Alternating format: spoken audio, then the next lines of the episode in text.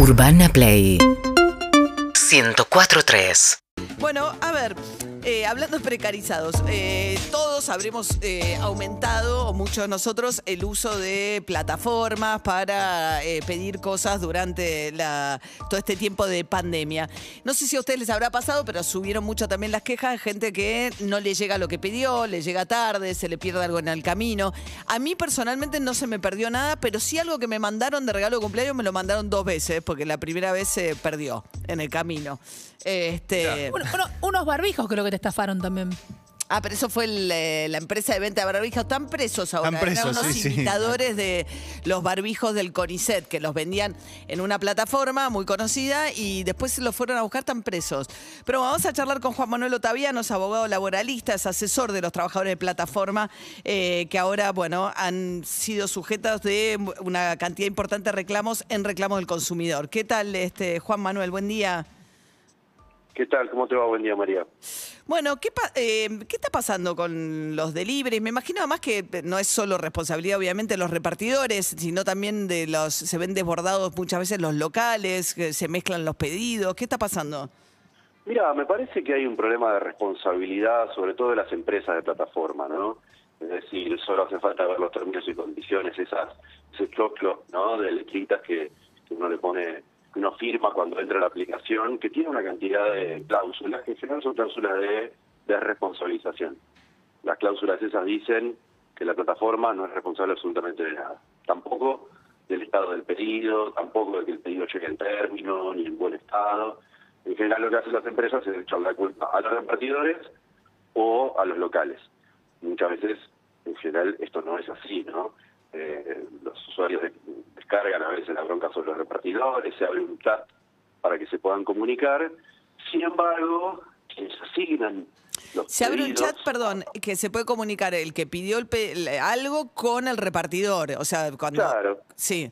se abre la aplicación y en, la, en, el, en el propio en el propio sistema, en el propio celular, uno puede chatear directamente con el repartidor mientras viene el pedido, seguirlo en tiempo real, ¿no? Entonces, si de golpe el, pedido no llega, o llegó y, y- y el pedido no, no está bien, o llegó algo volcado, o no, o no está completo, uno tiende, el usuario tiende a escribirle al repartidor y decirle qué pasó, qué es lo que, porque el, porque el pedido está así, el repartidor cuando está yendo al domicilio que no está manejando, ¿no? Está Sí. la bicicleta, está la, la motocicleta, no puede contestar.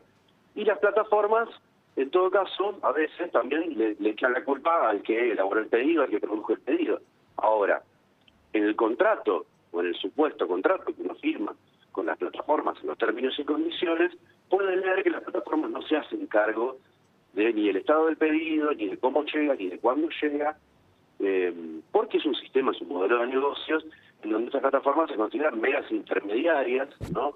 Como una especie de espacio de contacto, ¿no? Un lugar de encuentro, cuando en realidad son empresas que están prestando un servicio y deberían hacerse cargo responsables, de, por supuesto, Sí, de hecho le cobran una, a los locales le cobran una comisión, o sea, no es que cobran solamente el viaje al que pidió algo por delivery, sino que al local le cobran una comisión del ticket total de venta, o sea que no es que son meros este, eh, intermediarios. Le cobran una tarifa que en general es elevada y se elevó y se elevó durante la pandemia. También las, las empresas recibieron sanciones de, de- del, Estado, digamos, por, por cláusulas abusivas, por tarifas abusivas. Ahora bien, el, el tema es que estas empresas están vendiendo los productos y están vendiendo, o sea, ¿a quién le paga el, el usuario, el consumidor, el producto que compra, la pizza que compra, el helado que compra? ¿Se lo paga a la pizzería, se lo paga a la heladería, se lo paga a la plataforma? Se lo paga a la plataforma. Sin embargo, digo, esto es obvio, sin embargo, las empresas de plataformas hacen como que son meras intermediarias, como si no estuvieran vendiendo los productos. Claro, cuando aparece un problema no está claro, digamos, de quién es la responsabilidad porque la, la- la plataforma se desentiende. Ahora, a mí me pasa, hay, no me acuerdo cuál de las plataformas, que te pregunta qué es lo que la persona va a transportar, te pregunta el valor de eso y tengo entendido que Rappi, eh, y no, eh, no sé si pedido ya también, te da la opción de asegurar la compra, pero eso es, digamos, como a costo del usuario, vos tenés que asegurar la compra aparte. Sí, cuando el pedido no es, no, no lo haces a un, a un comercio aliado que tiene un contrato con la plataforma, la plataforma te pide que le pongas un determinado tope de valor ¿no? a lo que vas a transportar. Es decir, si pedís que te compren algo, pedís que te traigan algo, bueno, no puedes pedir que te traigan algo que vale, no sé, 5 mil dólares, ¿no? Claro, le ponen un obvio. tope, claro, claro. Entonces, tope. así te establecen que es tu responsabilidad. O sea, si te aportan algo más costoso, problema tuyo, porque no lo declaraste, qué sé yo. Para que esté garantizado, además, Sí, ¿no? Para que sí. esté garantizado, obviamente que no sea nada ilegal, ¿no?